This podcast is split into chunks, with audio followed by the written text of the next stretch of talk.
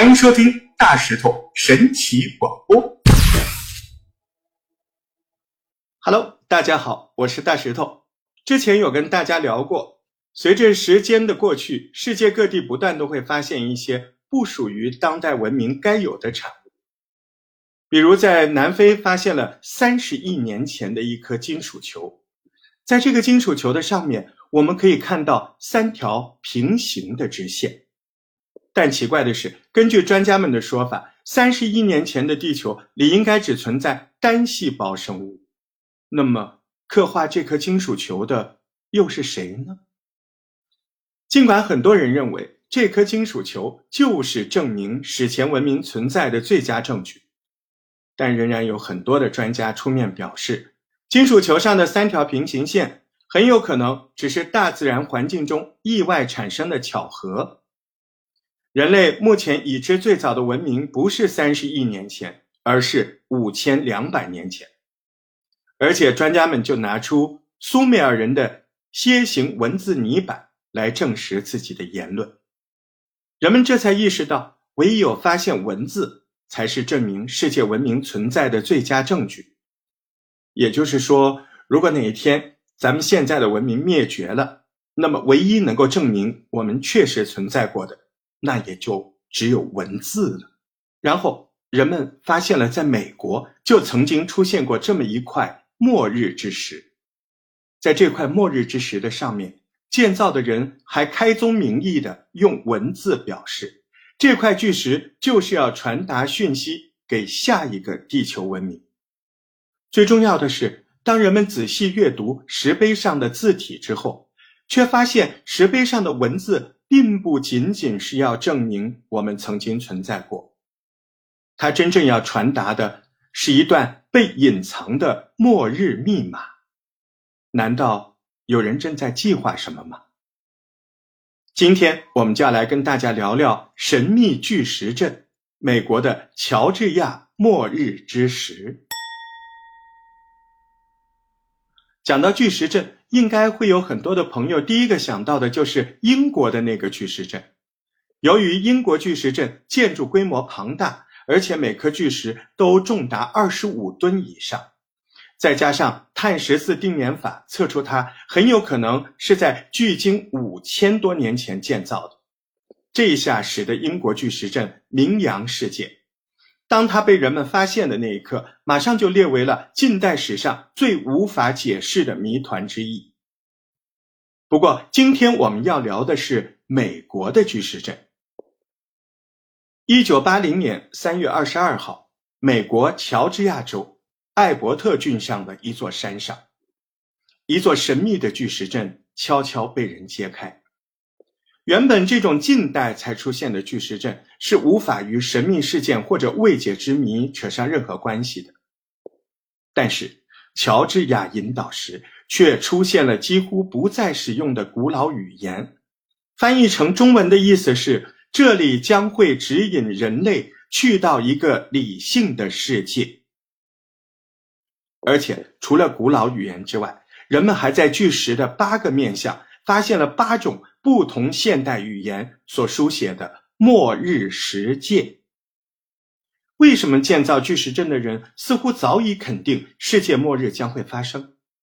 而新的世界如果要避免再次毁灭，就必须要坚守这块引导石上面的末日实践。而且在巨石阵的旁边还有一块石板，上面说到，在石板下方的六英尺的地方。埋有一个时空胶囊，但奇怪的是，在开启时空胶囊的位置上，竟然没有写上开启时间，这使得很多人不安。他们都在想，这个开启时间会不会就是在所谓的末日之后呢？根据引导石上面的说法，在末日到来后，幸存的人类必须要坚守以下戒律：一。保持全球人类的总数量在五亿以下，与大自然永恒共存。二，要明智的引导人类生育，增进健康与变化。三，以一种活的新语言来团结人类，等等等等，这样一共十条戒律。由于1980年代地球上的人口数就已经高达了45亿，而这末日之时却说全球人口需要维持在5亿以下，使得很多人在想：难道未来会发生一起灾难？而这个灾难将会使地球的人口数降至五亿以下吗？不止如此，在第二条戒律中还提到了新的世界人民必须要明智引导生育。很多人认为这句话就是说，以后的人类繁衍不再是以自然方式怀胎生子，而是以基因培育来控制。简单的说，下一个世界是一个只允许精英存在的世界。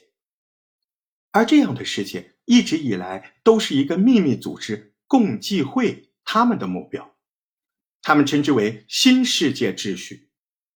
值得注意的是，在第三条中还提到了新的世界人们会只使用一种活的语言，这个部分也再次呼应了共济会的传说。相传，在很久以前，共济会的成员主席们曾经试图要盖一座能通天的巴别塔，但这项工程最终却没有得到上帝的允许，而遭到了上帝的阻止。他将这些人分散到世界各地，并创立了不同的语言，试图阻止他们的计划。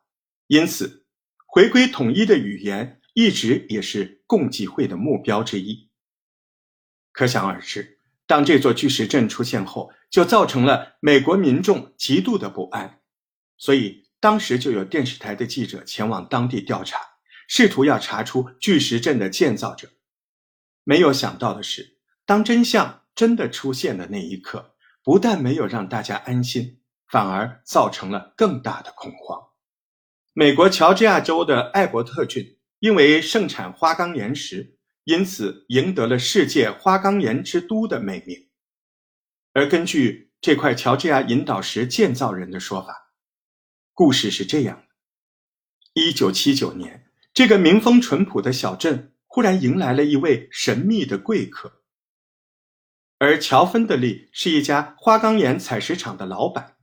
他跟记者说，那天是个炎热的午后，由于隔天就是休假日，因此他正在规划。明天要带老婆孩子到哪里出去走走？然而就在此时，一位穿着非常优雅的绅士忽然走进了他的办公室。绅士说道：“你好，我叫 R.C. 克里斯汀，我代表一群忠实的美国人来到这里，希望由您帮我们建造一座花岗岩纪念碑。”